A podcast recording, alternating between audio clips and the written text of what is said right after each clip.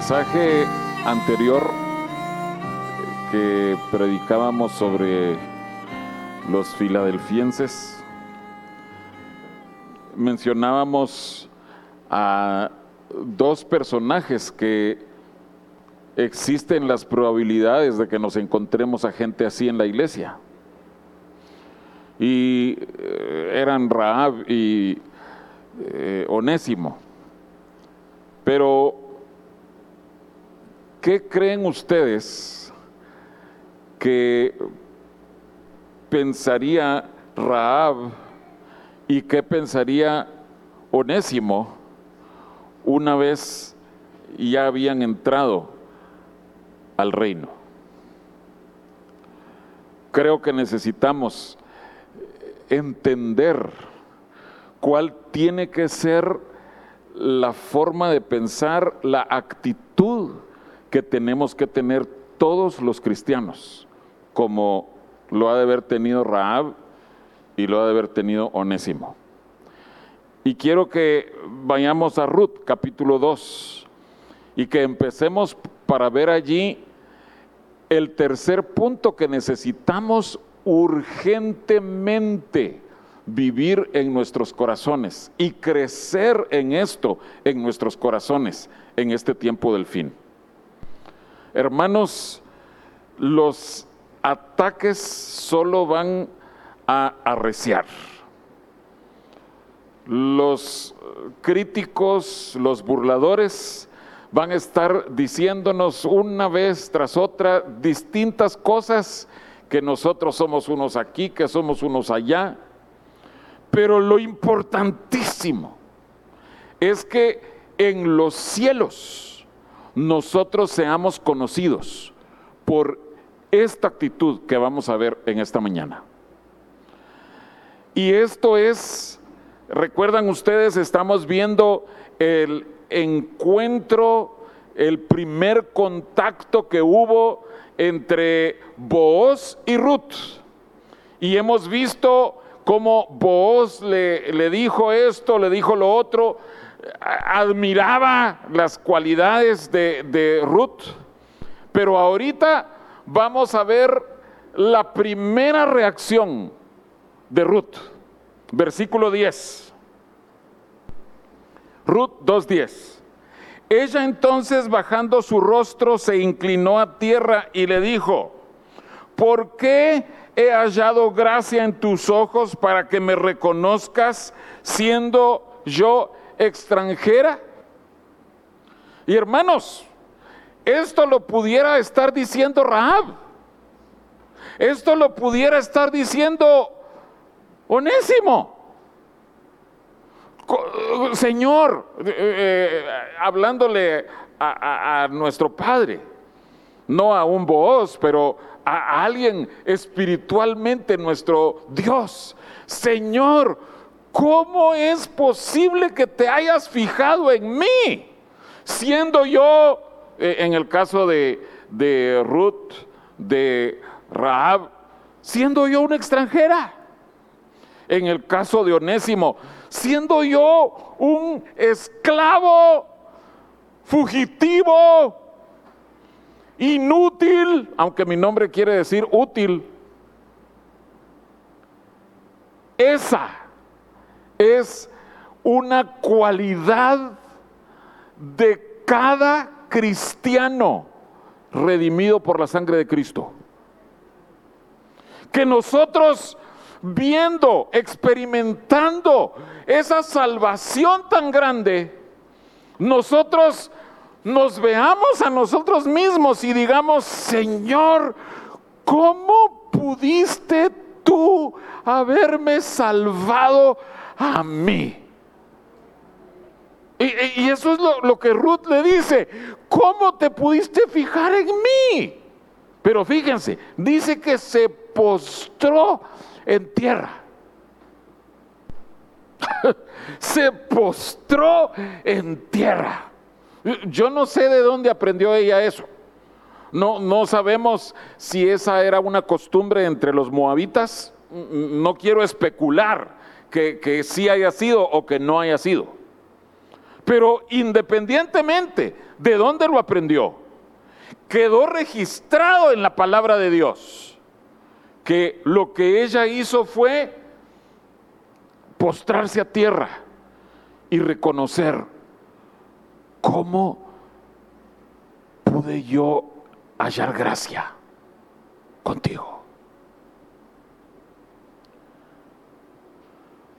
Yo entiendo que todos nosotros hemos escuchado el mensaje de cómo obtenemos gracia.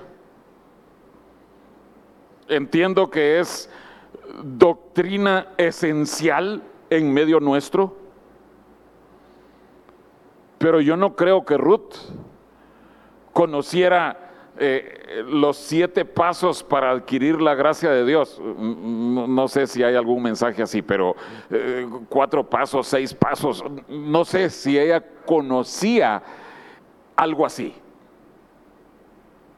Pero aún cuando no conociera ningún detalle de la doctrina de la gracia, de la humillación para recibir gracia, aunque ella no lo supiera, ella se humilló. Y por eso, por humillarse, recibió gracia. O sea, ella no necesitaba entender todos los pormenores. Y yo me pregunto si nosotros hasta el día de hoy vivimos sorprendidos de que Dios se fijara en nosotros. No, no, estoy refiriendo corporalmente como iglesia, sino individualmente, cada persona. Nos quedamos asombrados, Señor, ¿cómo pudiste tú fijarte en mí? Raab lo tuvo que haber pensado todo el resto de su vida, porque la escritura la seguía llamando Raab la ramera.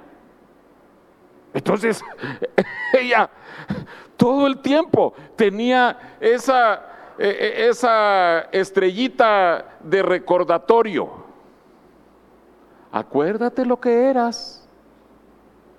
De Ruth dice, Ruth la moabita. Hasta el mero final ya no dice moabita. Pero de ahí todo el tiempo dice Ruth la moabita, Ruth la moabita, Ruth la moabita. Los moabitas no tenían acceso por decreto del Señor ni los amonitas ni los moabitas podían entrar al, pueblo de Dios. Y cada vez que se mencionaba Ruth, casi que se le decía la que no podía entrar. Ruth la proscrita. Ruth la, la que se le hizo la ley del hielo. Y eso, hermanos, solo tiene que hacer que nosotros caminemos todo el tiempo con la cabeza agachada delante de Dios, postrados a tierra.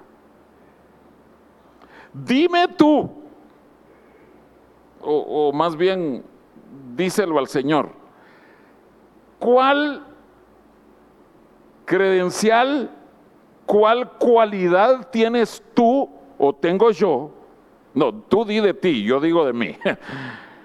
Para que Dios dijera, ah, no, es que es tan bueno que tengo que salvarlo. Es tan, tan buena que tengo que salvarla. Si creemos que tenemos algún, cualquier mérito, necesitamos oír este mensaje. Porque la verdad es que ninguno de nosotros ameritaba ser salvo? Ninguno. Miren, eh, veamos esta actitud de vida. Éxodo capítulo 33.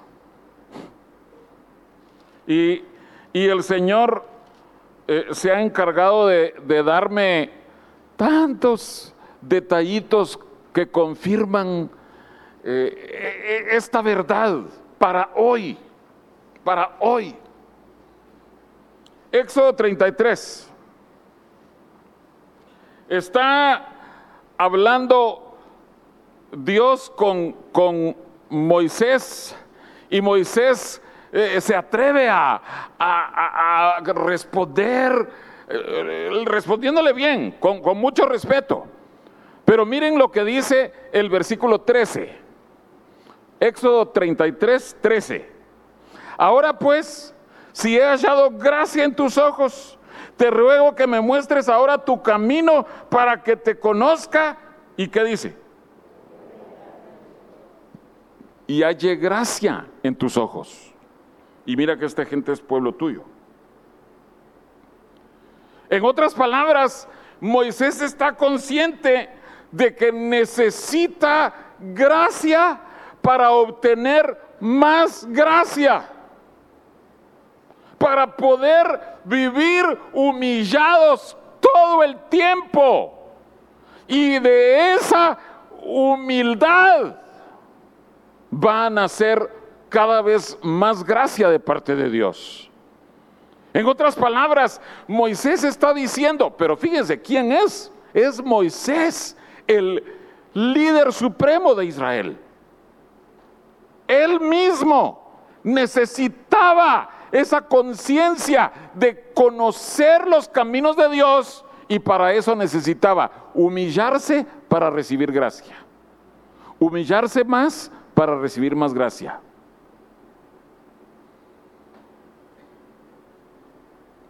Hermanos, de ninguna manera nosotros podemos sobrevivir sin la gracia de Dios. De ninguna manera.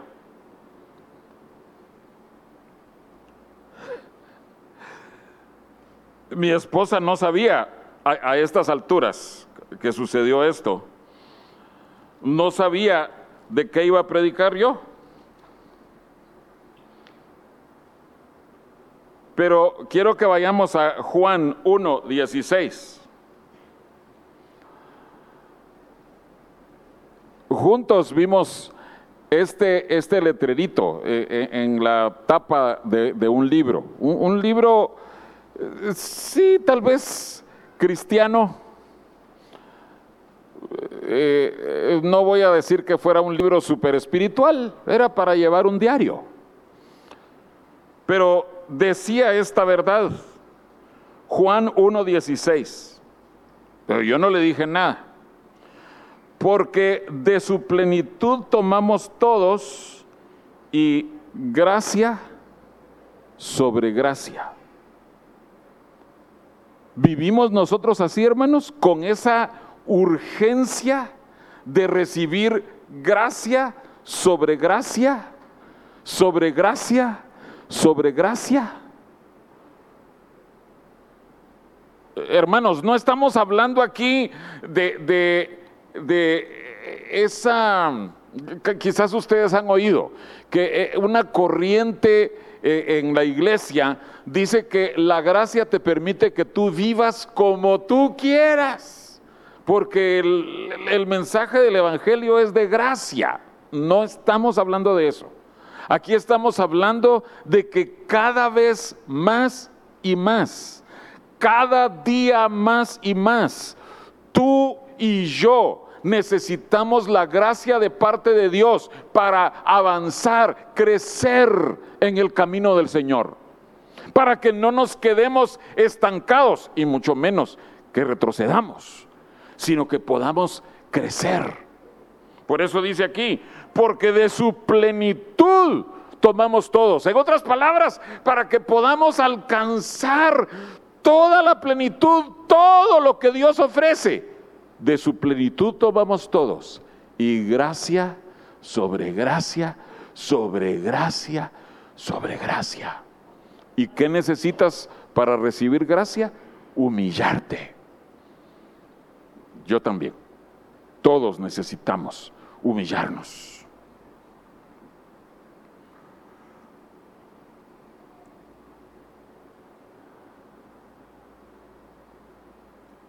Quiero que veamos unas poquitas ocasiones en las, en las escrituras donde encontramos esta actitud de ¿por qué he hallado gracia? ¿Quién soy yo para haber hallado gracia? Vayamos a Génesis 18. Y quiero que veamos con qué actitud Abraham está intercediendo por Lot y por Sodoma.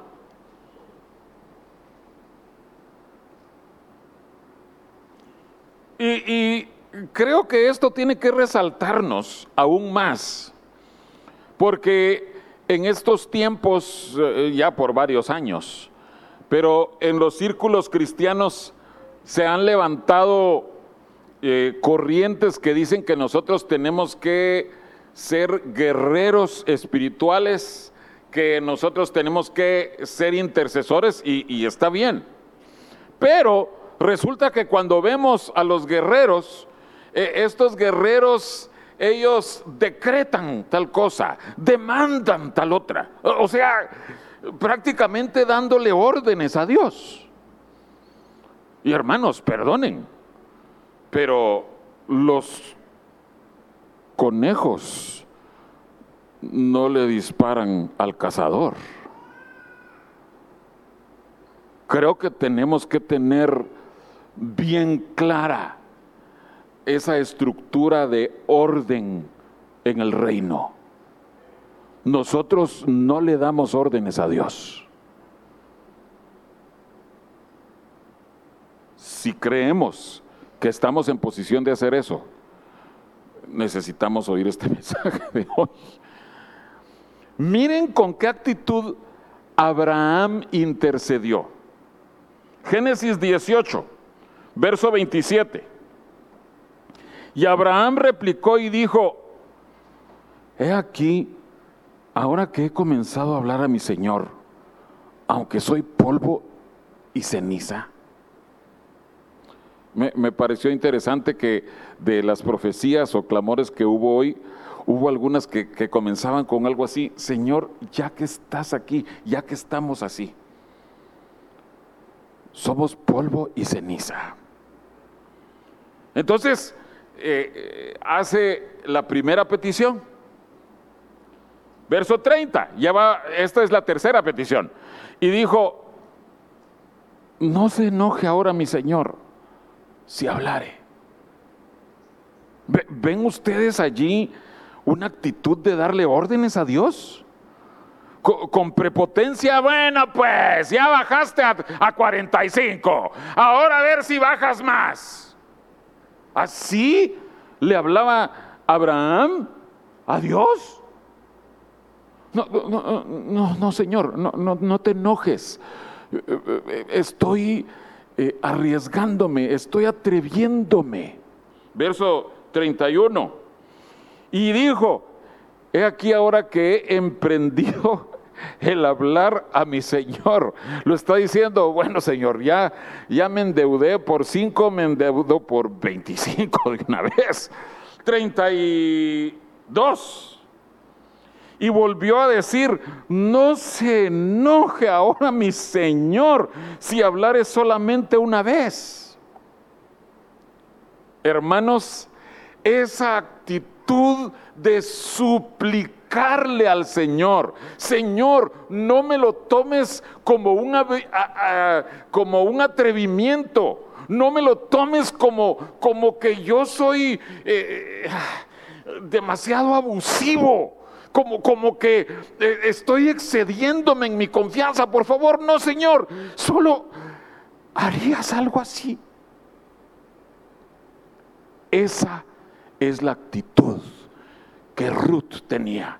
¿Quién soy yo para que tú me estés prestando atención en mi intercesión?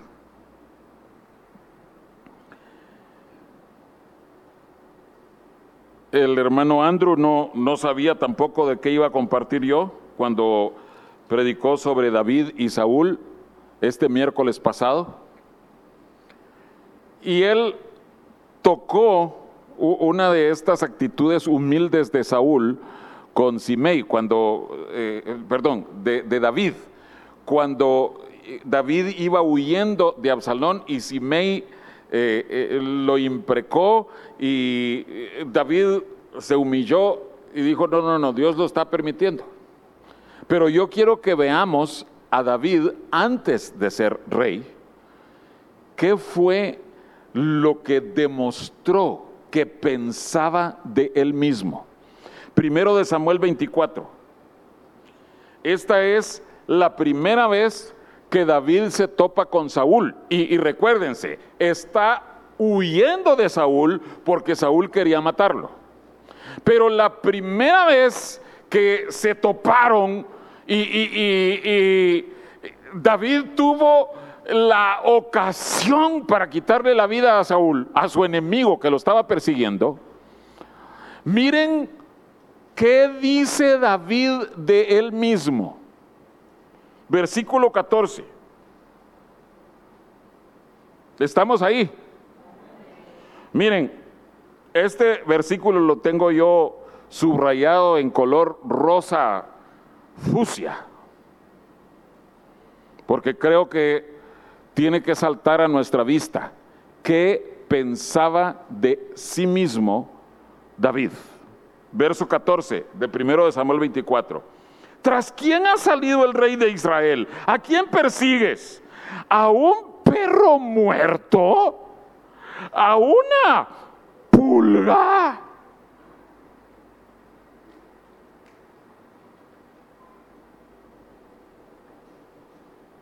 Esa es la actitud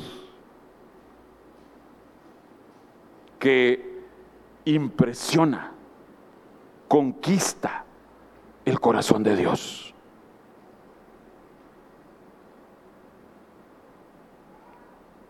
David a estas alturas ya había sido ungido rey por parte de Samuel.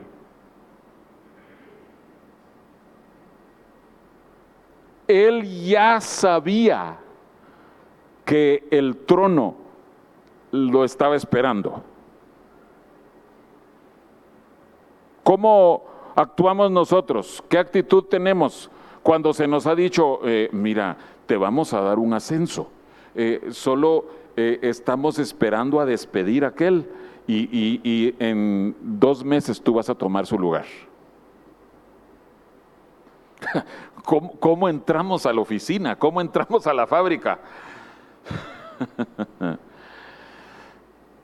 Yo no les puedo decir el secreto, pero algo grande se avecina. todos se nos quedan viendo, ¿y este, y este perro muerto y esta pulga qué? E, eso es lo que somos, hermanos. Pero cuando se nos dice que nosotros vamos a ser ascendidos, eh, eh, el perro muerto de veras se muere, eh, la pulga desaparece y nosotros andamos como que fuéramos, qué sé yo. Hmm, David, un hombre conforme al corazón de Dios, no vivió con esos orgullos, sino vivió con esa gracia sobre gracia sobre gracia. Y él le dice a, a Saúl, Saúl, ¿a estás persiguiendo? Yo no valgo nada hermanos, que vivamos así nosotros. Romanos capítulo 16. Eh, estamos viendo a puros hombres grandotes, hermanos. Vimos a Abraham, vimos a David. Ahorita vamos a ver a Pablo. Miren, este último capítulo de Romanos eh, hablando acerca de, del mensaje famoso ese de radio, que hermanos, qué bendición. Yo fui tan edificado con ese mensaje de los unos a los otros. Pero este capítulo, en donde Pablo está recitando los nombres y las acciones de los miembros de la iglesia romana en Roma.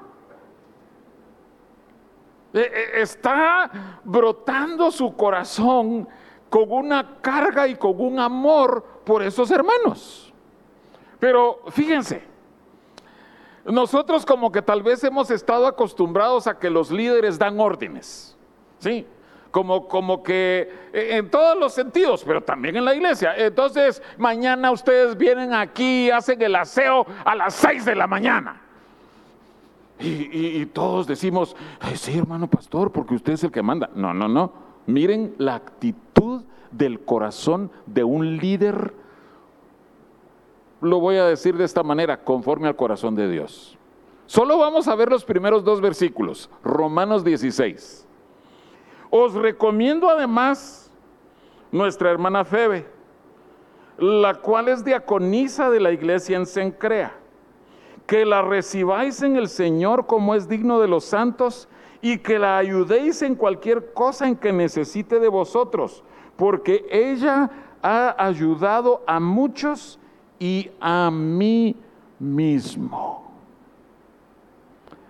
Pablo, el gran Pablo, el apostolazo Pablo, él se humilla para reconocer esta hermana Febe es una sierva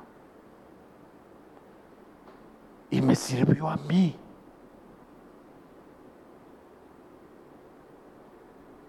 ¿Quién soy yo para que me esté sirviendo a mí?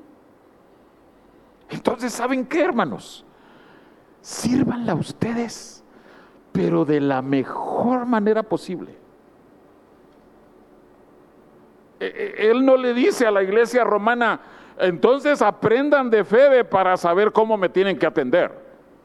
Pregúntenle cuánto tienen que calentarme la sopa y, cuántas piezas de, pan o de tortilla me tienen que dar cuando me alimenten.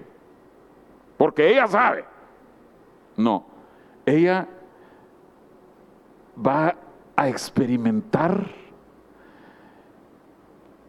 como ella sirvió a Pablo. Pablo está diciendo, sírvanla así y mucho mejor. Ese es un hombre humilde, sencillo. Y de él tenemos que aprender nosotros.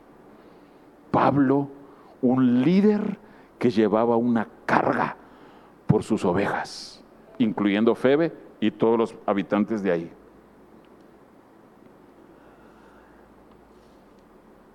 Hace bastante tiempo con mi familia eh, conocimos un himno que se llama así, ¿quién soy yo?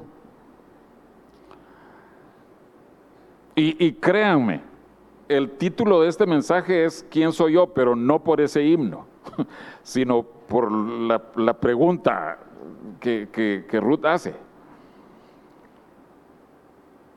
Y este, este himno, el Señor se lo dio a un hombre, miembro de una familia cristiana de años, líderes que cantaban, pero este hijo se apartó del Señor. Eh, la historia yo la conocí después, pero el himno es, es una letra impresionante. Pero este hombre se había apartado del Señor, había caído de la gracia. Y estando así lejos, lejos, lejos del Señor, el Señor lo trajo de vuelta a sus caminos. Y ya reconciliado, el Señor le dio este himno. Solo les leo la letra. Dice, cuando pienso en cómo Él dejó atrás su gloria y vino a morar entre la bajeza como la mía, para sufrir oprobio y desgracia y tomar mi lugar en el Calvario es entonces que me pregunto, ¿quién soy yo? ¿quién soy yo para que el rey viniera y muriera por mí? ¿Quién soy yo para que él orara? No sea hecha mi voluntad, Señor, sino la tuya. Quizás nunca sepa la respuesta de por qué Él tanto me amó para ir a la cruz. Si quién soy yo.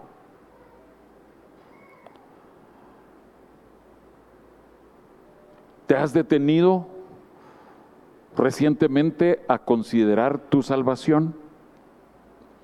A considerar la grandeza de nuestro Dios y tu pequeñez, mi pequeñez. Y de pensar que el Señor vino a morir por ti y por mí. Esa es la actitud que Ruth manifestó. Vos, ¿cómo te pudiste fijar en mí? ¿Cómo pude hallar gracia para estar aquí trabajando? Espigando. Ni siquiera era un trabajo oficial de planta. Estaba recogiendo las obras, pero su actitud era, gracias, gracias por haberme salvado.